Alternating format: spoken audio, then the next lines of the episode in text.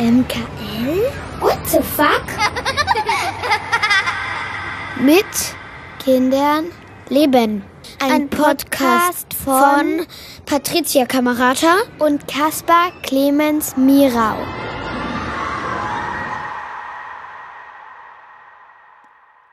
Willkommen zur ersten Folge der dritten Staffel von MKL mit Kindern leben. Hier sind Patricia. Hallo.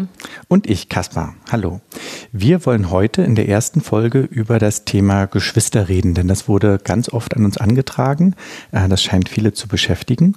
Und wie oft fangen wir einfach mal mit unseren eigenen Geschichten an? Patricia, hast du denn Geschwister? Mhm, ich habe äh, eine Schwester, die ist acht Jahre jünger. Und ähm, ja, das, also ich habe immer so ein bisschen das Gefühl, ich bin als Einzelkind aufgewachsen, weil eben diese acht Jahre doch sehr viel ausmachen. Ähm, und dann ist man, also ich kann mir natürlich mit acht schon richtig groß vor, kann mich auch wirklich an den Tag erinnern, wo meine Schwester geboren worden ist. Ähm, habe natürlich auch die Schwangerschaft und so weiter miterlebt, aber ich hatte da dann auch einfach keine wie soll ich sagen, irgendwie Neidgefühle oder so, weil einfach der Altersunterschied so groß war, dass ich war ja schon ein fertiges Kind und sie war ein kleines Baby. Ähm, und äh, zudem war sie auch sehr, sehr niedlich. Also ich habe gerne sie auch immer überall hin mitgenommen, weil es gibt ja genau diese Übergangsphase, wo man selber nicht mehr niedlich genug ist, dass man in Bayern, wenn man zum Metzger geht zum Beispiel, dann kriegt man ja immer Wurst angeboten oder so. Das war dann bei mir fast vorbei, aber wenn ich dann meine Schwester dabei hatte, dann gab es trotzdem immer noch irgendwie eine Gelbwurst und die konnte sie natürlich nicht essen, weil sie viel zu klein war. Da musste ich das immer übernehmen. Also von daher, ich habe eigentlich äh, durchweg äh, positive Erinnerungen an äh, das Geschwistersein sozusagen auch eben, ja, also die hat schon manchmal auch ein bisschen genervt, aber das hat sich eigentlich in Grenzen gehalten, weil wie gesagt, ich fand, das war irgendwie dann so eine andere Kategorie und ich hatte kein Konkurrenzgefühl so in dem Sinne.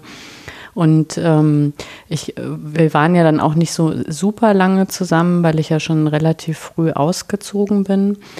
Ähm, und das hatte ein bisschen zur Folge, dass sie bei mir im Kopf immer wirklich so klein geblieben ist, was dann irgendwann auch, also absurd war, nachdem wir dann beide über 30 waren beispielsweise und sie hat mich in Berlin besucht und sie ist dann weggegangen und äh, länger weggegangen als bis 22 Uhr. Da hatte ich immer noch so dieses, was, das kann sie doch noch gar nicht, ist doch meine kleine Schwester.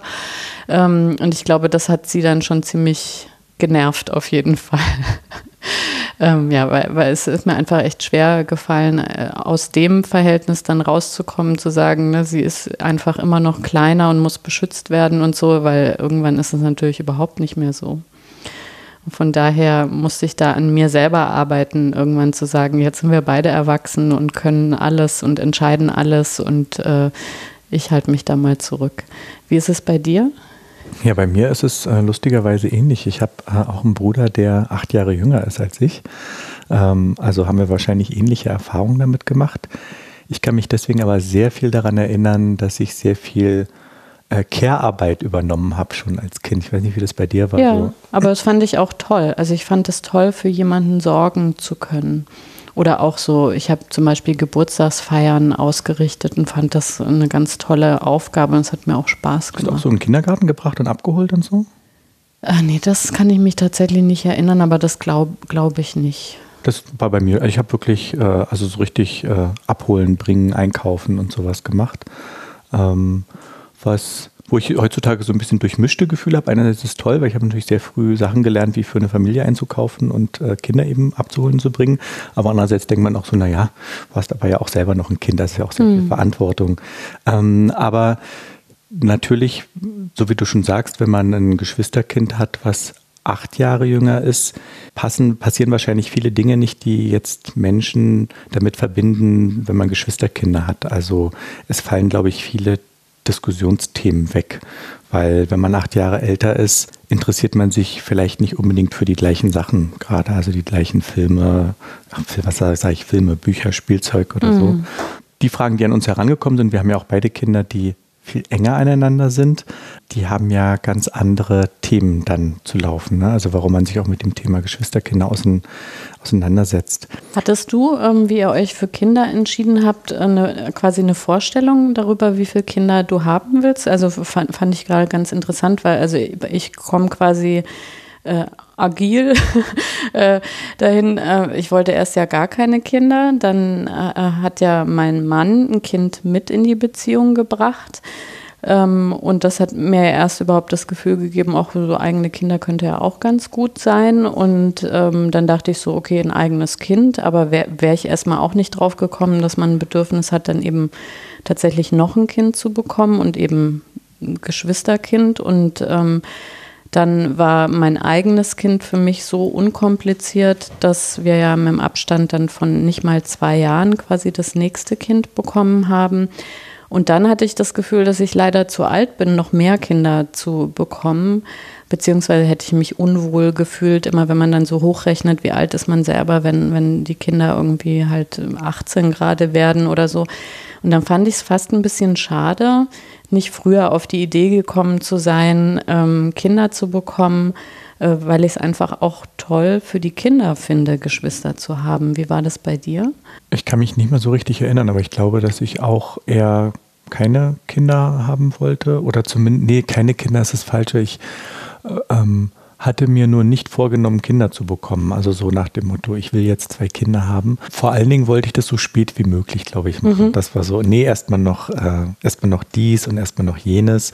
Und dann gab es aber irgendwann den Moment, wo ich festgestellt habe, dass immer was dagegen spricht, dass man Kinder bekommt. Und das war auch der Moment, wo ich dachte, dann, dann ist ja auch jeder Moment der richtige. Ähm, aber es gab keine, keine Planung und auch wenn, dann glaube ich, hätte ich eher mit zwei Kindern gerechnet als mit dreien. Also mhm. das war auch nicht so richtig dolle geplant, aber so, so spielt ja dann das Leben manchmal. Man hat ja am Anfang ein Kind und dann kommt ja irgendwann das zweite. Wie habt ihr das denn gemacht? Habt ihr euch da irgendwie darauf vorbereitet? Also das haben wir tatsächlich ähm, eben gerade weil einmal ja der, also beim ersten Mal war ja der Altersunterschied äh, relativ groß auch. Und äh, aber nicht groß genug, um eben so, ähm, also es waren fünf Jahre, äh, um da eben gar nicht mehr zu konkurrieren für, für unser Elterngefühl. Ähm, sprich, da haben wir versucht schon im Vorfeld wirklich das Kind viel vorzubereiten. So, jetzt kommt quasi ein Geschwisterkind, haben auch verschiedene Bücher gelesen, aber als es dann tatsächlich da war, ähm, haben wir das Ritual eingeführt, dass das Neugeborene ein Geschenk mitbringt für das schon bestehende Geschwister. Also wir haben immer in die Wiege dann halt ein Geschenk gelegt und haben auch Freunden und Bekannten gebeten, dass dieser, also dass die nicht sofort auf das Neugeborene so, ah, wie süß und sondern dass man wirklich bewusster auch gesagt hat, ähm, guckt noch auf das Kind, was einfach schon da ist, dass man da nicht dran vorbeirennt und dann an, an äh, eben zu dem Baby hingeht, sondern wirklich das Kind nochmal begrüßen oder wenn ihr sowieso darüber nachdenkt, ein kleines Willkommensgeschenk, das kann ja ein Säugling gar nicht äh, schätzen, sondern ähm, dann kauft doch einfach eine Tafel Schokolade oder irgendwas, was euch einfällt, eben für das Geschwisterkind. Und ähm, fünf Jahre war dann natürlich eigentlich ausreichend, um dass das Kind auch wusste, dass eben nicht das Geschwisterkind äh, dieses Geschenk äh, äh, tatsächlich mitgebracht hat. Äh, aber es wurde wohlwollend sozusagen aufgenommen und dann auch beim nächsten Kind auch eingefordert. So, Moment mal, da gab es doch. Und ähm, äh, das ist sozusagen einfach, äh, glaube ich, als ganz gute Idee irgendwie aufgenommen worden. Wie war das bei euch? Ich würde denken, dass wir das ähnlich gemacht haben. Ich kann mich aber noch sehr lustig daran erinnern an so den Erstkontakt äh, zwischen den Kindern. Also es wurde sich sehr, sehr, sehr gefreut auf das erste Geschwisterkind. Und dann gibt es ja aber irgendwann den ersten Moment der Normalität, also wo so, jetzt ist es wirklich da, so und dann ist die Geburt äh, vorüber. Und da lagen wir alle im Bett, eben mit den zwei Kindern. Und dann meinte das größere Kind, dass es wirklich schön ist, dass es jetzt da ist, aber jetzt könnten wir es in ein Paket schicken, äh, stecken und wieder wegschicken. Ja. So, das war kein Scherz, sondern ja, ja. war für pragmatischer kind. Vorschlag. Genau, einfach jetzt können es ein Paket und wieder weg. Und da war das erste Mal, dass mir bewusst wurde, okay, äh, jetzt jetzt passiert gerade emotional was irgendwie, also dass auch das Geschwisterkind das mitbekommt. Und wir haben natürlich versucht, Verwandten und so zu sagen, also ne, dass, dass sie natürlich das Geschwisterkind machen sollen, weil natürlich passiert da was Heftiges irgendwie, weil plötzlich ist man nicht mehr das niedlichste Kind, ne, sondern plötzlich gibt es eben dieses, äh, dieses zweite Kind. Wobei ich auch beobachtet habe, ich weiß nicht, wie bei dir das war, dass die ähm, die Euphorie in der Familie und im Bekanntenkreis, wenn man ein zweites Kind zur Welt bringt, deutlich abnimmt gegenüber ja, einem dann ersten. das dritte. Und bei meinem dritten interessiert sich keiner mehr für. Ja, ja? ja also ich habe da auch mal so, so einen Blogpost gemacht, wie es ist, so Reaktion beim ersten, zweiten, dritten. Beim ersten ist ja wirklich so, yeah. Beim zweiten ist so, ah ja, doch. Mhm. Und beim dritten, pff, Kennst wirklich? du diese Simpsons-Folge mit dem Schaf, wo so ein sehr niedliches Schaf irgendwie kommt und alle, oh, das Schaf. Und dann kommt halt ein noch jüngeres und noch niedlicheres und dann alle, ah. Hm. Und das ist ja auch so ein bisschen. Und ich habe aber tatsächlich auch vor, äh, einer Zeit festgestellt mit Entsetzen, dass man ja selber eigentlich auch so ist. Ne? Man muss ja gar nichts über die Freunde und Verwandten sagen. Ich habe zum Beispiel für das dritte Kind keine Geburtskarte mehr versendet. Das, die wollte ich neulich irgendwie, dachte ich, jetzt hole ich mal endlich auf hier fürs Fotoalbum und klebt die mal ein und dachte so, oh, hm, da haben wir wohl keine versendet und ähm, machen wir dann zum 18. Geburtstag oder so, holen wir das nach. Aber auch was dann die Anzahl der Fotos und Videos angeht und so, also da ist tatsächlich aus Zeitgründen, das ist ja vielleicht auch wirklich eine Ressourcenfrage, ähm, aber äh, für uns war auch das dritte Kind so ein Bruch. Also man wird ja oft auch noch herzlich eingeladen. Immer so, ja, wenn ihr mal in der Nähe seid, dann kommt doch vorbei. Und äh, wenn man dann ein drittes Kind hat, dann ist es, ja, wenn ihr mal in der Nähe seid, wir kennen hier eine ganz günstige Pension, da könnt ihr ja dann uns auch mal besuchen und so. Ähm, da merkt man dann einfach, dass gerade Familien, die eben selber nicht gewöhnt sind, irgendwie ähm, auf begrenzten Wohnraum und was weiß ich, irgendwie, dass sie dann denken, oh, das wird jetzt doch eng und schwierig irgendwie. Und dass dann der Enthusiasmus tatsächlich ein bisschen nachlässt, ja. Also das Thema Fotoalbum ist, glaube ich, wirklich ein Klassiker. Also ich weiß auch, wir hatten fürs erste Kind ein ganz großes Fotoalbum und haben da ein Foto nach dem anderen reingeklebt und beim zweiten schon weniger und beim dritten, glaube ich, äh, gibt es ein Fotoalbum und vielleicht einen Schuhkarton mit Fotos oder so. Also das ist so, äh, da muss man aber auch dann irgendwann, das muss man sich auch eingestehen. Also dass man natürlich, wenn man ein Kind hat, hat man ja Vorstellungen davon, was man alles Schönes macht. Und wenn dann das zweite Kind kommt, ähm, gibt es also ganz ehrlich, auch den Zauber vieler ersten Momente, der ist natürlich nicht mehr so groß, weil viele Sachen hat man einfach schon erlebt. Dafür gibt es andere schöne Momente. Also man ist plötzlich Zeuge vielleicht wie oder Zeugin, wie die Geschwisterkinder liebevoll miteinander umgehen. Ja, das ist ja auch was ganz Wunderbares. Aber das Fotoalbum ist, glaube ich, so, der, das zeigt das, wie sich das auch, auch selber verändert. Ja, aber so das im Umkreis, das finde ich, ich fand das schon erstaunlich. Also wie wieder so, beim dritten Kind wurde mir auch, wurde mir auch gesagt, dass äh, ich mir schon überlegen soll, ob das die richtige Entscheidung sei in meinem Leben und so. Ja, das, oh also nee, das hatten wir zum Glück nicht. Ja, also jedenfalls war das schon äh, interessant zu merken, wie das Kind dann so gesagt hat, jetzt, jetzt können wir es auch wieder wieder wegschicken.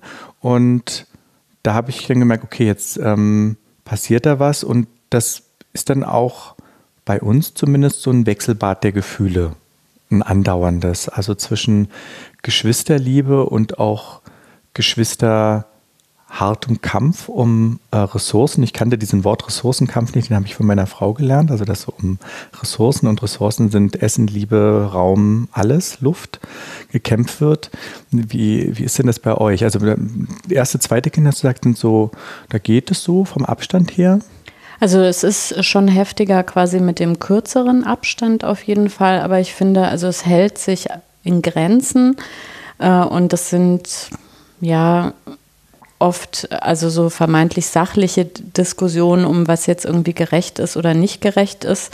Und da habe ich auch irgendwann festgestellt, man braucht eigentlich keine physikalisch genauen Messgeräte, sondern es reicht völlig, äh, Geschwister zu haben äh, mit einem engen Altersunterschied, weil die halt sehr, sehr gut sind, ganz genau zu vermessen, wie groß Kuchenstücke sind oder wie Limo aufgeteilt wird. Und ähm, die haben dann auch ein gutes Gefühl dafür, wenn irgendwie der Durchmesser vom Glas unterschiedlich ist ähm, wie man es dann trotzdem ganz genau aufteilt. Also da äh, gibt es schon andere Diskussionen sozusagen und ähm, das bringt einen ja manchmal schon ein bisschen so zur Verzweiflung, weil man ja eben die tatsächlich, man hat ja keine knappen Ressourcen in der Regel Ähm, und ganz oft ist es auch einfach nur ähm, die Diskussion um irgendwelche Kuchenstücke und dann wird da zweimal reingebissen, dann sind die sowieso satt. Aber es ist eben ganz, ganz wichtig, dass es genau dasselbe ist.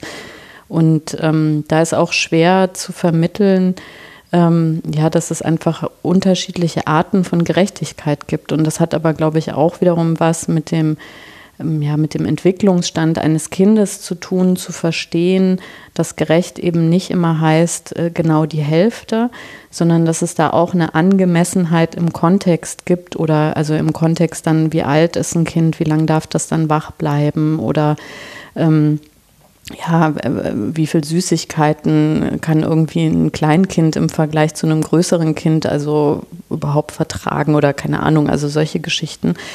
Ähm, und das ist natürlich, ähm, kann man einem Dreijährigen einfach nicht vermitteln in der Form und muss da auch geduldig sein, um, um dass die geistig so eine Stufe erreichen, dass man eben genau über sowas spricht. Und wir versuchen auch ganz stark immer in Aussicht zu stellen, das wird für dich auch kommen. Also gerade dieses Beispiel mit, äh, wenn man dann ein Kind hat, was dann doch irgendwie auch bis 10 Uhr wach bleiben darf, da ist natürlich die jüngeren Geschwister so äh, gemein und ich muss um 8 ins Bett und so, dass wir dann sagen, nee, es ist nicht gemein, sondern das sind die und die Gründe und du kannst damit rechnen, es dann und dann auch zu haben. Und da sind die Kinder aber auch sehr gut darin, das dann auch einzufordern. Äh, und wirklich dann zu dem Punkt zu sagen, nee, nee, Moment mal, äh, du hast ja gesagt, wenn ich zehn bin, dann ist es so und so. Und äh, ja, dann merkt man dann auch so, aha, ja, gut, haben die sich gemerkt und vielleicht haben sich die eigenen Ideen und Ansprüche schon bis oder Erziehungsideale bis dahin geändert. Dann muss man es unter Umständen nochmal irgendwie anders diskutieren, aber in der Regel hilft es auch tatsächlich in Aussicht zu stellen, du, du wirst in den Genuss auch noch kommen, um da ein bisschen für Frieden zu sorgen. Ja, aber habt ihr solche Probleme auch, dass, dass da wirklich auch hart diskutiert wird die ganze Zeit? Also diskutiert ist schon äh, oft ein Euphemismus, ja. Das, äh, äh, da wird schon sehr laut argumentiert. Und es geht also ganz viel um Essen auch und wirklich tröpfchengenaues Abmessen. Natürlich lernt man ja dann auch, dass man dann möglichst am besten gleich schon so aufteilt und auch die Tassen müssen am besten gleich aussehen. Also womit man gar nicht kommen muss, ist eine, eine hohe Tasse, die schmal ist und eine niedrige Tasse, die breit ist und sagen, da ist genauso viel drin, dass das läuft einfach nicht. Also da fühlt sich immer jemand irgendwie ungerecht behandelt und ähm, die, die Diskussion darum, dass ältere Kinder mehr dürfen, funktionieren manchmal sehr gut und manchmal auch gar nicht. Also das hängt so ein bisschen vom Thema. Aber es gab mal dieses, dass ein Kind, das älteste hat schon, haben wir auch schon mal drüber gesprochen, hat schon ein äh, Smartphone und das wollen dann die jüngeren Kinder natürlich auch haben. Und da hat das aber gut geklappt zu sagen, nee, du musst so und so alt sein und du musst lesen können, mhm. zum Beispiel. Das war so ein, das war dann irgendwie logisch, dieses, nee, du musst lesen können, weil ansonsten macht es eh keinen richtigen Sinn. Und das wird jetzt aber sehr, sehr oft wiederholt, diese Regel, ne, und wird auch daran gearbeitet, dass, äh, dass alle da Sachen erfüllt sind. Und bei diesen Streitigkeiten ums Essen, die einem ja als Eltern auch manchmal also an den Rand der Verzweiflung bringen, weil ja, da ist was knapp weil es vielleicht nur noch zwei Stück Kuchen gibt, die man jetzt durch drei teilen muss, aber es ist nichts wirklich knapp, weil niemand wird verhungern, versuche ich mir trotzdem dann zu sagen, naja, die Kinder, die wollen ja nicht wirklich diesen Unfrieden, sondern das kommt eben daher, dass wir Menschen uns ja auch aus einer Gesellschaft, also ja auch dahin erstmal entwickelt haben. Und früher hatten wir natürlich diese knappen Ressourcen. Und natürlich spielen die auch einfach Evolution nach, ohne dass, sie, dass ihnen das bewusst ist. Und ich erinnere mich dann immer dran, wie so ein, ein, Vogelnest aussieht mit so, mit so ganz niedlichen Küken. Und dann kommen die Vogeleltern an mit einem Regenwurm.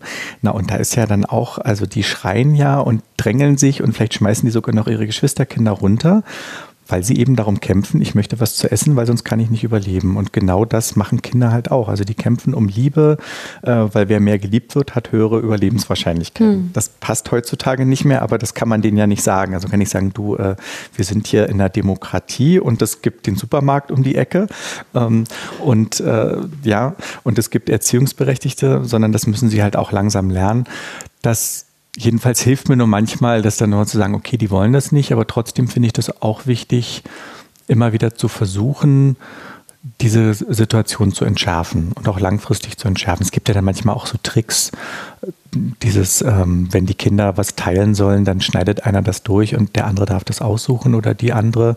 Das funktioniert manchmal sehr gut und manchmal auch nicht. Dann gibt es eben trotzdem irgendwie mhm. Ärger. Und ansonsten, wenn ich einkaufe, versuche ich schon immer im Moment immer alles durch drei teilbar einzukaufen. Machst du das auch so, dass du immer am besten gleich? Nee, tatsächlich. Ich poche immer sehr darauf, dass die Kinder ein Verständnis entwickeln müssen, ähm, dass es eben unterschiedlich einfach ist äh, und dass das gleich aufgeteilt oder immer gleich nicht ähm, dasselbe äh, oder dann nicht zwangsweise irgendwie gerecht ist. Ähm, ich komme aber aus einer Familie, also meine Großmutter hat das sehr ja äh, gepflegt, dieses immer genau das Gleiche für alle Enkel. Und das hat dann sehr lustige Auswüchse gehabt, ähm, weil sie tatsächlich dann geschafft hat, ich war die Älteste oder die Erstgeborene in der gesamten Familie und quasi, ich war, weiß nicht, äh, das Kleinste dann war irgendwie 13 Jahre später. Und sie hat dann zum Beispiel, wenn sie Schlafanzüge gekauft hat, hat sie wirklich geschafft, was zu finden, was genau gleich ist von, von dem Babystrampler bis Größe 100, weiß ich nicht, was ich da hatte, 28. Also ich erinnere mich da sehr lebhaft quasi, da kam ich mir schon richtig groß vor, kurz vor Teenageralter. Ähm, da hatte ich so einen hellblauen, sehr plüschigen Tom. Ähm, Schlafanzug äh, und den hatten eben alle anderen Enkelkinder auch. Gibt es da so Familienfotos? Das Leider nicht, weil wir ja immer so verstreut äh, gewohnt haben, aber man könnte es eigentlich mal so als Fotokollage machen. Aber ja, also die, die hat das wirklich immer sehr gemacht, auch gerade mit, mit meiner Cousine, die tatsächlich nur anderthalb Jahre jünger ist als ich, äh, dass sie da immer geguckt hat, wirklich genau dasselbe und da bin ich eigentlich eher so, dass ich möchte, dass die Kinder das einfach verstehen, dass also, dass es auch sowas gibt wie Gerechtigkeit über Zeitspanne X oder so oder Gerechtigkeit an den eigenen Bedürfnissen, weil was bringt das, wenn das eine Kind irgendwie eigentlich gar keine Schokolade mag und äh, dann aber darauf pocht, irgendwie, ich kriege jetzt trotzdem die Hälfte und die vergammelt dann da irgendwo im Schrank. Ähm, ja, da haben es meine Kinder, glaube ich, ein bisschen schwer mit mir in der Form. Also quasi, wo wir gerade über Ressourcen geredet haben, du hast ja schon gesagt, auch Liebe ist ja eine Ressource und da merke ich immer wieder, dass das fand ich sehr, sehr anstrengend, auch wie die Kinder klein waren, dieses, ne, wenn die überall an einem hängen und äh, man auch ganz oft ja das Gefühl hat, du kannst dich nicht teilen einfach. Ne? Und dann ist, also wendet man sich ja eben nicht dem einen Kind zu, sondern hat ständig dann so das Gefühl, man kann eigentlich äh, alle Kinder nicht richtig zufriedenstellen. Habt ihr da irgendwie einen Weg gefunden, wie ihr damit umgehen könnt, damit die Kinder so ein bisschen das Gefühl bekommen, aha, ich werde irgendwie wahrgenommen und ne, ich kriege auch genug Liebe? Ich glaube, zu zweit geht es ja zumindest so, dass man die Kinder aufteilen kann und immer mal einer wirklich eins nimmt. Und das machen wir auch. Also es gibt immer wieder Rituale, sei es beim ins Bett bringen, dass sie dann irgendwie doch getrennt ins Bett gebracht werden oder auch die Schul- und Kita-Wege. Also da ergeben sich immer wieder Situationen, auch ritualisiert, also die dann erwartbar sind, ähm, wo dann ein Kind bei einem Elternteil ist, wo dann eben so ein, ein, sehr intimer Moment stattfindet. Und das finde ich sehr wichtig. Also ich finde auch wichtig, dass das erwartbar ist für das Kind, dass es weiß, ich habe jeden Donnerstag oder so die und die Sache mit Mama oder Papa und man dann da auch irgendwie redet oder auch nicht. Muss ja auch zulassen, dass das Kind einfach nur dann irgendwie bei einem ist. Und ich glaube, ein bisschen auf die Idee hat mich gebracht, oder zumindest nochmal bei mir verstärkt, ein Buch von Dagmar Geisler. Ich glaube, über Dagmar Geisler haben wir schon, schon mal gesprochen. Die macht Kinderbücher. Mhm. Ah, okay, die macht so Luzi und Lottchen äh, mhm. ja, und auch so, ein, äh, auch so ein relativ bekanntes Buch über Aufklärung. Okay, ich dachte, wir hätten schon mal über sie gesprochen. Die macht so Kinderbücher, ganz viele. Und die hat auch ein Buch über Geschwisterkinder gemacht. Das heißt, Geschwister sind unschlagbar und das sind so Vorlesegeschichten. Das haben wir damals gekauft, als eben das erste Geschwisterkind anstand und einfach so Geschichten für Kinder. Und da gab es so eine Geschichte, in der es eben darum ging, dass äh, die Tochter immer so ein Ritual hat, dass sie immer einen Nachmittag mit ihrem Vater hat und hat aber viele Geschwister und da machen sie nur was zusammen. Und das fand ich irgendwie schön. Und da ist mir das nochmal bewusst geworden, na klar, dass das irgendwie wichtig ist, dass wenn man Geschwister hat, dass man trotzdem seine Eltern auch immer mal wieder alleine hat. Und das mhm. muss man irgendwie versuchen einzuplanen. um da auch nicht den Kontakt zu verlieren. Hast du es gerade gefunden hier? Genau, ähm, ich kenne das Aufklärungsbuch genau, tatsächlich. Ne? Ich glaube, ja. glaub, da haben wir schon mal drüber gesprochen ja. irgendwie. Ja. Hm. Aber ähm, also wir machen das nicht. Ich finde das eine super Idee und habe mich jetzt gerade daran erinnert, äh, im Kindergarten haben die das gemacht. Die haben das Sternstunden genannt. Da hat jedes Kind äh, ein Sternchen quasi bekommen, also wirklich so ein physisches, gebasteltes Ding äh, und konnte dann quasi eine Sternstunde bei der Lieblingserzieherin irgendwie einlösen. Und das, das äh, haben die halt auch natürlich total genossen, weil das war nicht nur damit verbunden, wirklich dann äh, die Erzieherin für sich ganz alleine zu haben, sondern auch das Thema vorzugeben. Und ähm, das ist ja vielleicht auch nochmal ein Aspekt, weil Kinder ja oft, man versucht ja irgendwie pragmatische Lösungen zu finden, was zu finden, was jetzt für alle schön ist, wenn man quasi als Gruppe Zeit miteinander verbringt. Aber wenn man eben sagt, man nimmt sich wirklich Zeit für das eine Kind und dessen Bedürfnisse oder dessen Interessen, dann ist es eigentlich quasi ja nochmal noch mal intensiver. Dann geht es vielleicht eben auch wirklich gar nicht um, man verbringt äh, durchschnittlich so und so viele Stunden mit dem Kind, sondern dass man sagt, da reicht dann vielleicht auch mal eine halbe Stunde, weil das Kind sagt, gerade sind mir irgendwie Pokémon total wichtig oder ich wollte mal was über Kräuter wissen oder so. Und von daher ja, werde ich das vielleicht mal als Anregung irgendwie mitnehmen. Eine andere Sache, was auch Hörerinnen äh, gefragt haben, wir hatten dann bei den eigenen Kindern auch Familienbett. Wie habt ihr das gemacht, als dann das Neugeborene gekommen ist? Ich hatte lustigerweise mal die Idee, mal aufzu zeichnen, wie sich das Familienbett verändert hat. Also wir haben ja am Anfang haben wir zu zweit in dem Bett geschlafen. Dann kam das erste Kind, das hat erst zwischen Wand und meiner Partnerin geschlafen, weil es noch so klein war und wir nicht wollten, dass sich zwei Eltern drauf rollen kann. Dann kam irgendwann das zweite Kind. Und dafür ist das erste Kind in die Mitte gerutscht zwischen uns beide und das zweite Kind ist wieder an den Rand, neben meine Partnerin, weil sie auch äh, stillt. Und dann kam irgendwann das dritte Kind und dann sind die wieder alle eins weiter geruckt. So, also so kann man, so sind die Kinder eigentlich mal weiter geruckt und das hat ähm, gut funktioniert. Aber das Bett habt ihr vergrößert das auch. Bett, genau, das haben wir vergrößert. Okay. Wir hatten am Anfang nur so eine 1,80 Matratze und mittlerweile haben wir 2,80, irgendwie fast drei Meter. Mhm was jetzt aber auch zu wenig ist eigentlich. Also ähm, jetzt schlafen ja auch nicht mehr alle die ganze Zeit da drin. Jetzt ist so eine Fluktuation immer in der Wohnung, je nachdem, wie sich wer fühlt. Ähm, genau, also das haben wir noch erweitert. Also Platz braucht man, wobei ich weiß, es gibt auch Eltern, die mit ihren Kindern auf viel weniger Platz schlafen. Also da finde ich auch, muss jeder gucken, wie das passt. Aber die Kinder weiter wandern zu lassen, geht gut. Das ist natürlich für die Kinder auch eine Umstellung. Also ich fand das auch gut, dass dann das äh, Kind nicht einfach, das erste Kind nicht einfach dann nur neben mich gerutscht ist und plötzlich sozusagen abgeschnitten war von, äh, von Mama, weil das war ja eigentlich mhm. gewohnt, sondern eher so einen Zugewinn hatte. Jetzt schläft es plötzlich zwischen Mama und Papa. Mhm. Und es entwickelt sich ja dann aber auch, wenn so ein, ein weiteres Kind oder auch das erste Geschwisterkind kommt, stärkt das, das habe ich schon sehr gemerkt, nochmal diese Beziehung, die man zu dem ersten Kind hat. Und äh, deswegen haben wir auch eine sehr besondere Beziehung in dieser Zeit natürlich gehabt. Ja. Hm. Und also ich finde, Familienbett kann ich nach wie sagen, für uns hat das super geklappt, auch mit Geschwisterkindern. Mhm. Ja. Also wir, wir hatten ja dann bei, bei, also bei meinen eigenen Kindern ähm, auch Familienbett und ähm, haben das auch eigentlich so machen wollen, wie äh, du das jetzt beschrieben hast, aber da hat ähm, das Erstgeborene quasi von alleine gesagt, so, nö, das ist mir jetzt hier zu anstrengend mit diesem Säugling und hat dann darauf bestanden, ein eigenes Bett zu bekommen. Ja. So hatte sich das dann auch von alleine gelöst. Aber ich glaube, es ist generell wahrscheinlich schon gut, wenn man das nicht selber rauswirft, gerade wenn der äh, Altersunterschied dann doch relativ gering ist, ähm, sondern wenn man einfach erstmal anbietet, ne, es bleibt alles gleich, beziehungsweise wir erweitern das. Äh, und dann war es aber doch, muss ich sagen, für mich schon eine Erleichterung, dass das Kind dann auch gesagt hat, ich schlafe jetzt im eigenen Bett, weil ähm, das, äh, also Neugeborene lag immer zwischen uns und hat sich wie so eine Uhr gedreht die mhm. ganze Nacht. Und dann hatte man so immer irgendwie einen ja.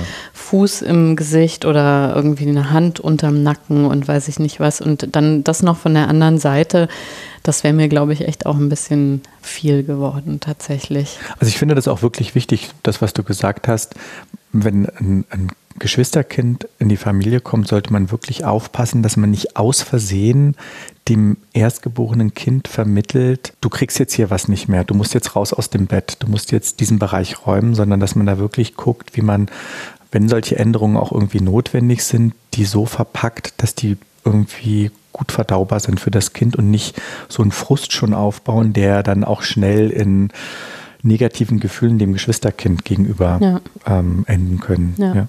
Ich finde in dem Zusammenhang, ähm, weil wir ja auch schon über Ressourcen geredet haben, ich habe ja Psychologie studiert und ähm, erinnere mich jetzt äh, dunkel, aber das fand ich damals ähm, wirklich eine ganz äh, tolle Theorie.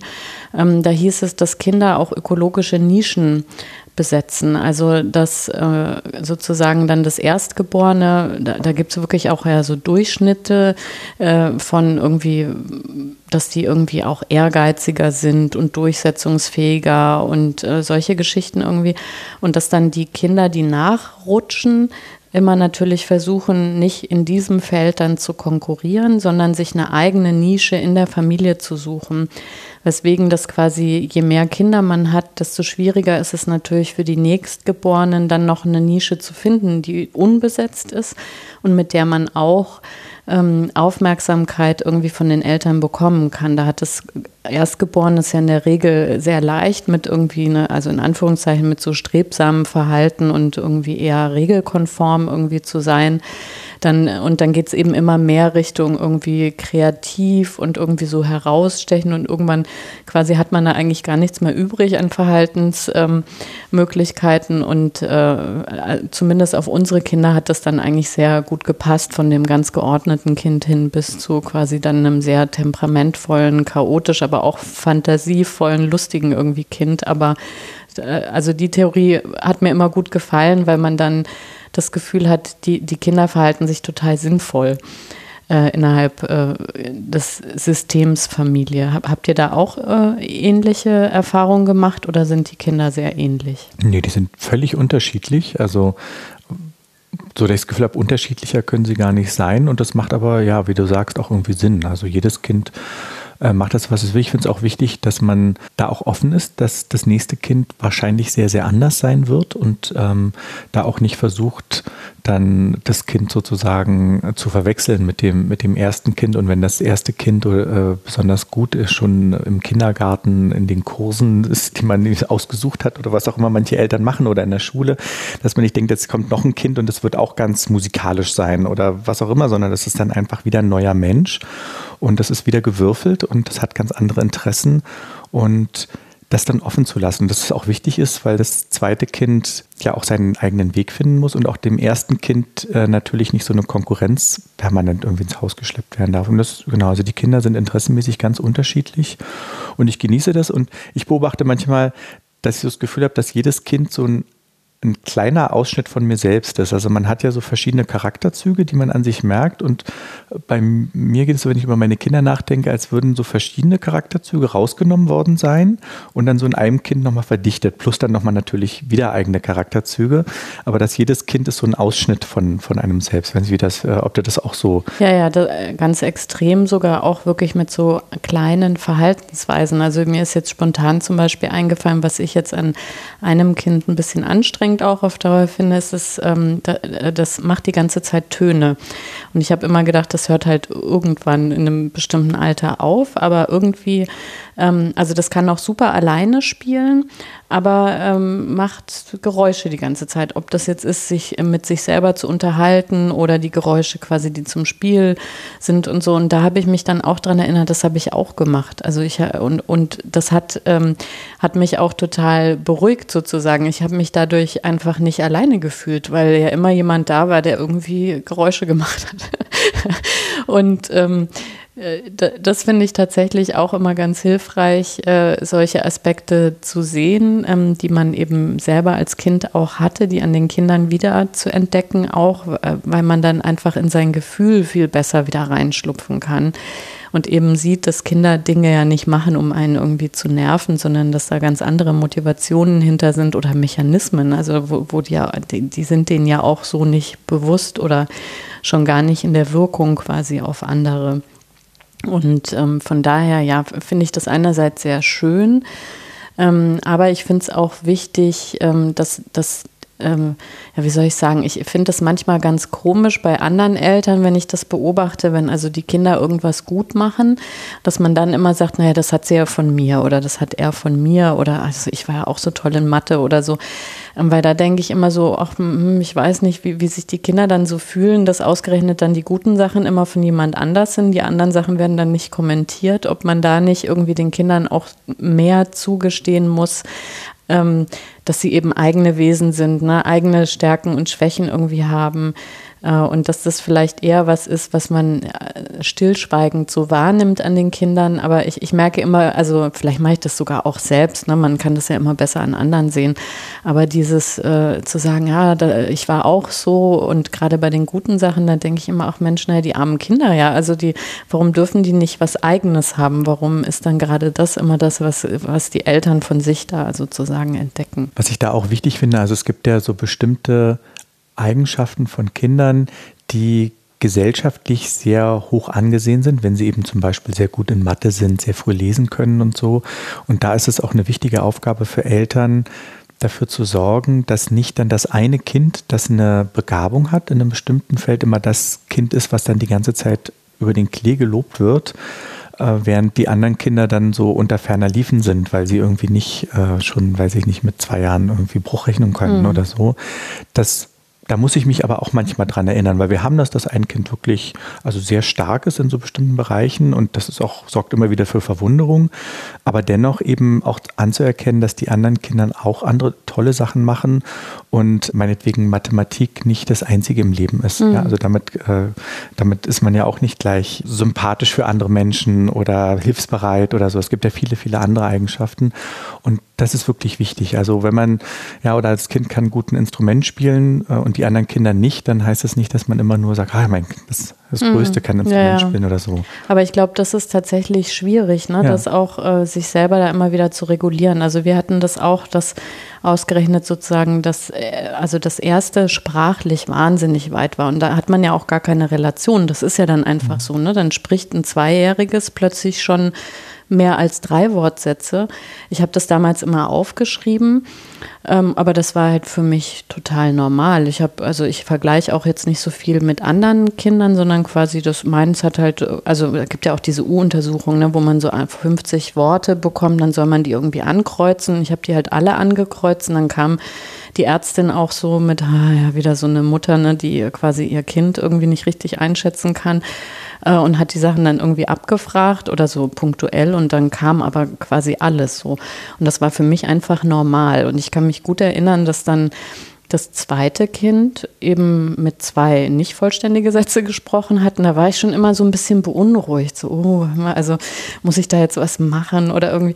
Und dann hatten wir das erste Gespräch im Kindergarten. Da gibt es ja immer diese, wo über den Entwicklungsstand irgendwie gesprochen wird. Und da sagte die Erzieherin explizit auch, ja, und das Kind ist sprachlich schon so weit. Das ist natürlich toll fürs Kind und toll für uns. Und da war ich so völlig, was, das Kind ist sprachlich weit, okay.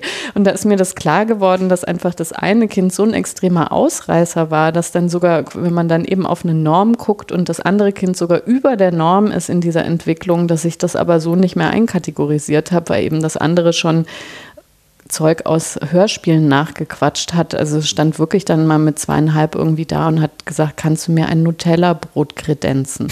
aus so einem Märchen hatte mhm. das, also die, das Wort kredenzen. Und ich habe dann irgendwann gedacht, ich habe bestimmt die Sachen falsch auch aufgeschrieben, mit falschem Datum oder so. Aber dann hatte ich zum Glück eine Freundin, wo dann das Kind auch irgendwie mit zweieinhalb auf den Treppen saß und sagte, irgendwie kannst du mir die Schnürsenkel zumachen oder irgendwie so. Wirklich so ein total vollständiger Satz, wo andere noch sagen, sagen, Ball, da, Mama, nein, irgendwie so.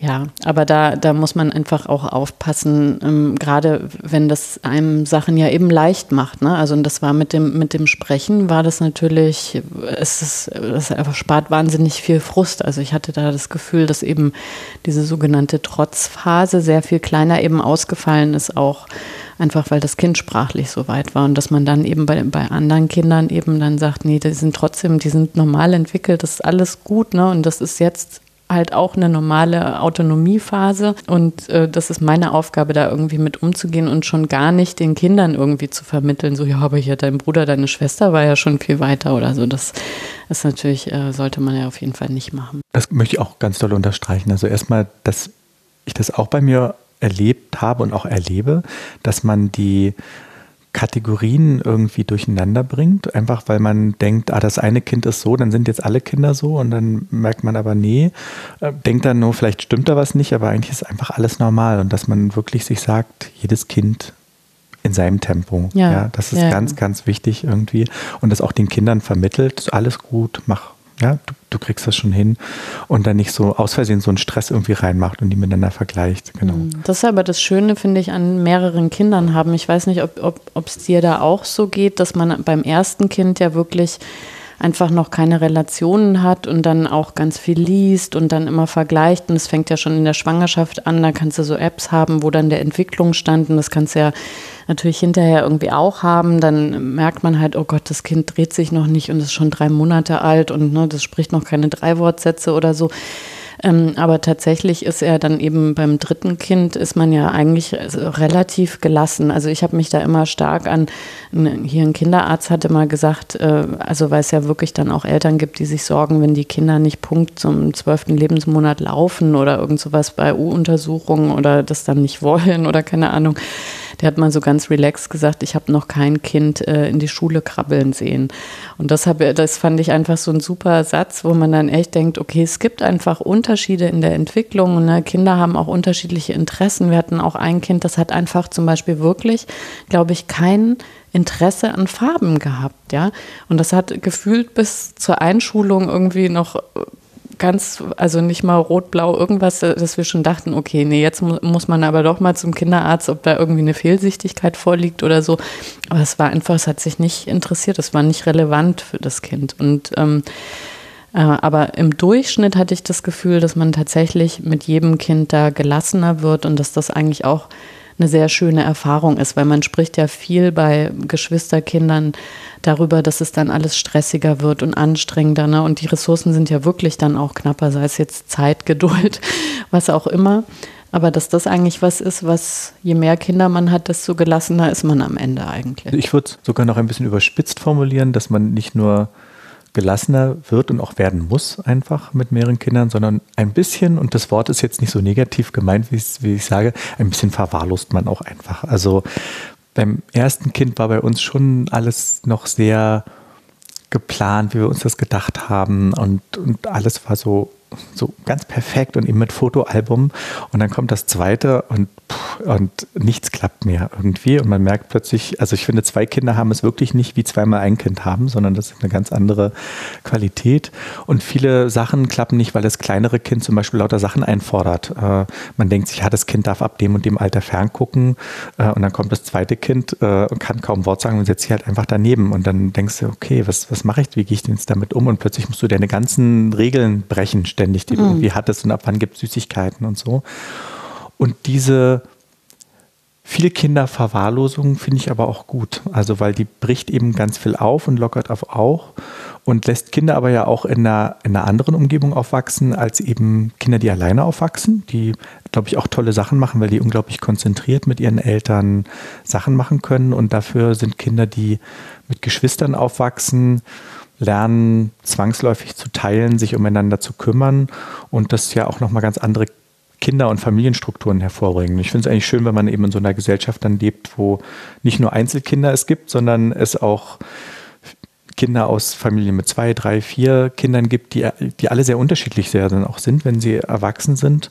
Und ähm, man als Familie aber auch wirklich zulassen sollte, sobald das zweite Kind kommt oder das dritte, dann sieht es halt auch auch einfach mal schlimm aus. So, und das ist, ist irgendwie okay und es wird auch wirklich besser. Also ich möchte ja. schon mal sagen, es wird alles wieder besser. Ja. Die Schlafsituation und die Streits nehmen auch wieder ab und so. Also das ist auch ganz wichtig, weil ich höre auch viel Verzweiflung und die wir auch haben über diese Streits, die dann die Kinder haben. Aber es wird wieder besser. Ja, das ist ganz wichtig, dass man sich das sagt. Bei euch ist ja der Altersunterschied nicht so groß irgendwie, aber ähm mit diesem geordnet und beim ersten macht man noch vieles ganz viel anders. Also wir waren ungefähr gefühlt zehnmal so streng äh, wie mit äh, vor allem jetzt eben dem dritten und das ist tatsächlich was, was das Kind noch erinnert. Ja, also äh, wenn es jetzt wieder um diese Gerechtigkeitsfragen gibt, dass sie sagen, Moment mal, der oder die darf jetzt schon irgendwie, was ich ja erst mit zehn durfte oder irgendwie so. Ähm, und da war das für mich wirklich auch ein Entwicklungsschritt, wirklich dem Kind auch zu sagen, ja, das ist richtig. Und ja, ey, wir waren da wirklich auch ein bisschen übertrieben, ne? aber wir haben da auch als Eltern einen Lerneffekt irgendwie gehabt und ähm, tröste dich damit, dass du quasi deinen Geschwistern damit irgendwie ein Geschenk gemacht hast, bestimmte Sachen irgendwie durchzukämpfen. Da wird natürlich mit den Augen irgendwie gerollt, ja. Vielleicht ist es irgendwann, wenn man wirklich dann erwachsen ist, dass man das so aufnehmen kann und sagen kann, das ist einfach der Lauf der Dinge. Aber ich finde es auch eben wichtig, einfach, dass man als Eltern sich das auch eingesteht und sagt, ne, man macht das ja immer so gut, wie man, wie man kann. Äh, und bei vielen Sachen denke ich mir, meine Güte, was wir da für ein Theater bei dem ersten Kind gemacht haben. Und das war ja, wir haben da viel drüber nachgedacht und auch wollten das ja richtig machen und so. Aber man merkt dann, dass vieles doch sehr viel lockerer geht, wenn man irgendwie mehrere Kinder hat. Und das andere, was ich noch ergänzen wollte, ist, das ist ja auch das Schöne an Geschwisterkindern, dass man, also wir geben jetzt nicht irgendwie Verantwortung in dem Sinne an die Kinder ab, aber vieles kompensiert sich, glaube ich, wirklich auch über das Geschwisterhaben. Ne? Also weil bestimmte Dinge wie eben ähm, Vorlesen oder so, sowas kann ja auch schon sein, wo man dann merkt, Mensch, das schaffe ich alles nicht mehr bei drei Kindern und man hat dann irgendwie einen Altersunterschied ähm, und dann ist das Kind plötzlich eben, also kann schon lesen und ist dann ganz stolz stolz auch und kann dann einem Geschwisterkind vorlesen und so kommt dann das Geschwisterkind am Ende auch noch dazu, eben was vorgelesen zu bekommen, obwohl eigentlich der Tag total chaotisch war und ähm, ja, deswegen finde ich, weil man, man wird ja oft gefragt, ja, wie, wie man das so mit dem Altersunterschied, was da jetzt gut oder schlecht irgendwie ist oder lieber kürzer oder länger. Ich finde, das hat halt beides irgendwie Vor- und Nachteile. Ähm, und ist aber auch tatsächlich, glaube ich, für ältere Geschwister ganz schön, wenn das eben nicht zu viel Verantwortung ist, dass die auch für ihre jüngeren Geschwister eben da sein können und bestimmte Dinge tun können oder bestimmte Spiele vielleicht auch noch mit den Kindern, mit den Geschwisterkindern spielen können, wo man als Erwachsener jetzt nicht mehr so Lust hat, einfach, was weiß ich, auf dem Boden rumkrabbeln auf allen Vieren und Hund sein oder irgendwie sowas. Ne? Da tut man sich natürlich als fünf Jahre älteres Geschwister leichter als als alte, gebrechliche 40-jährige Mutter. Da habe ich auch noch einen Tipp. Ähm, also ich bin ja bei uns so ein bisschen der Brettspieler. Ich spiele sehr gerne richtig auch aufwendige Spiele und langsam kommen die Kinder auch ins Alter, wo man so Spiele spielen kann. Und es lohnt sich, Spiele zu suchen, die spannend, aber kooperativ sind. Also es gibt eben eine Menge Brettspiele und Kartenspiele, die nicht Rabe Socke sind, was ich, nee, wie heißt das? Obstgarten. Ja. Das, mhm. Obstgarten, das ist ja das schlimmste Spiel. Aber gut vermarktet, ne? weil gut, alle ja, haben Ja, das. alle haben Ich fand das ganz furchtbar und Menschen dürfen das auch toll finden. Ich fand das furchtbar, weil das so ereignislos ist. Das Interessante bei dem Spiel ist, da sieht man schon, es gibt Spiele, die man gemeinsam spielt und äh, ich kann das nur sehr empfehlen, wenn die Kinder dann langsam größer werden, dass man nicht nur Spiele anschafft, die man gegeneinander spielt, vor allen Dingen, wenn man Kinder hat, die schwer mit Frustration umgehen können. Ähm, wir haben jetzt zum Beispiel gerade, habe ich mit den Großen angefangen, Andor zu spielen. Das ist so ein Fantasy-Spiel, wo man gemeinsam äh, durch so eine wie so Mittelerde zieht und gegen einen Drachen kämpft. Und das muss man wirklich gemeinsam spielen. Und das ist wirklich das ist ein richtig gemeinschaftliches Erlebnis. Das ist spannend. Und da gibt es eigentlich für alle Altersstufen Spiele, die man auch gemeinsam spielen kann.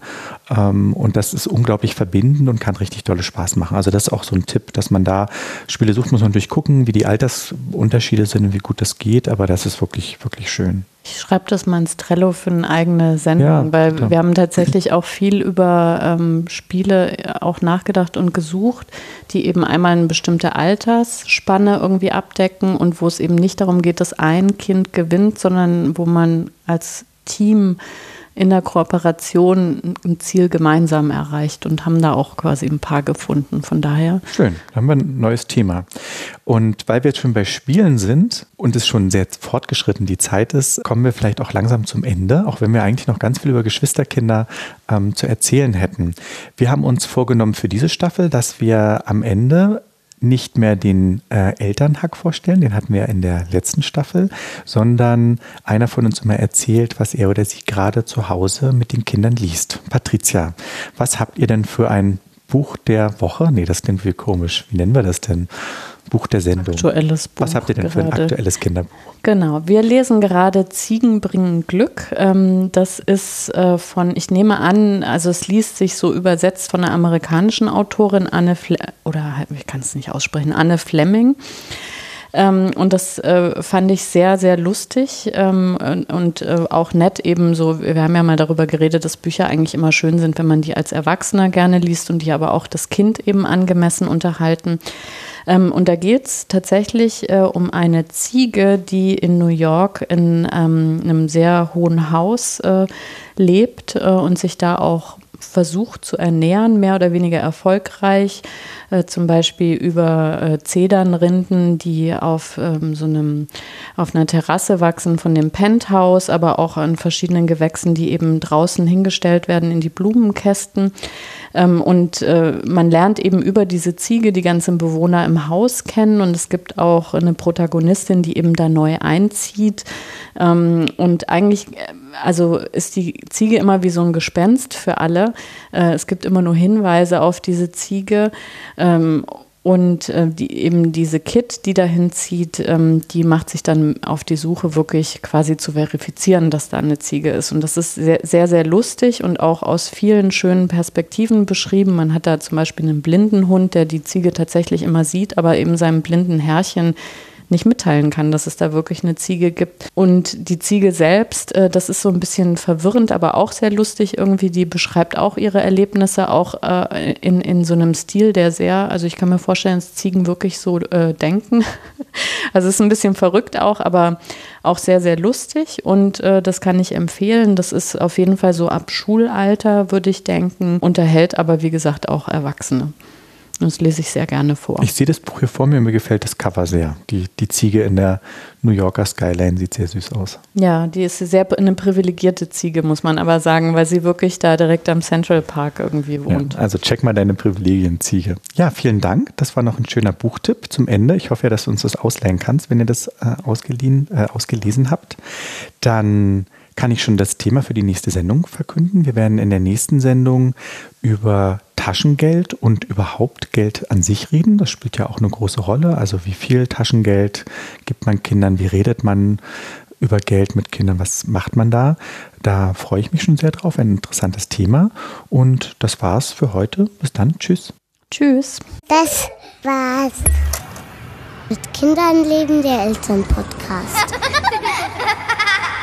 Alles weitere auf mkl.wtf. Dankeschön und tschüss. Bis zum nächsten Mal. Mit Kindern leben.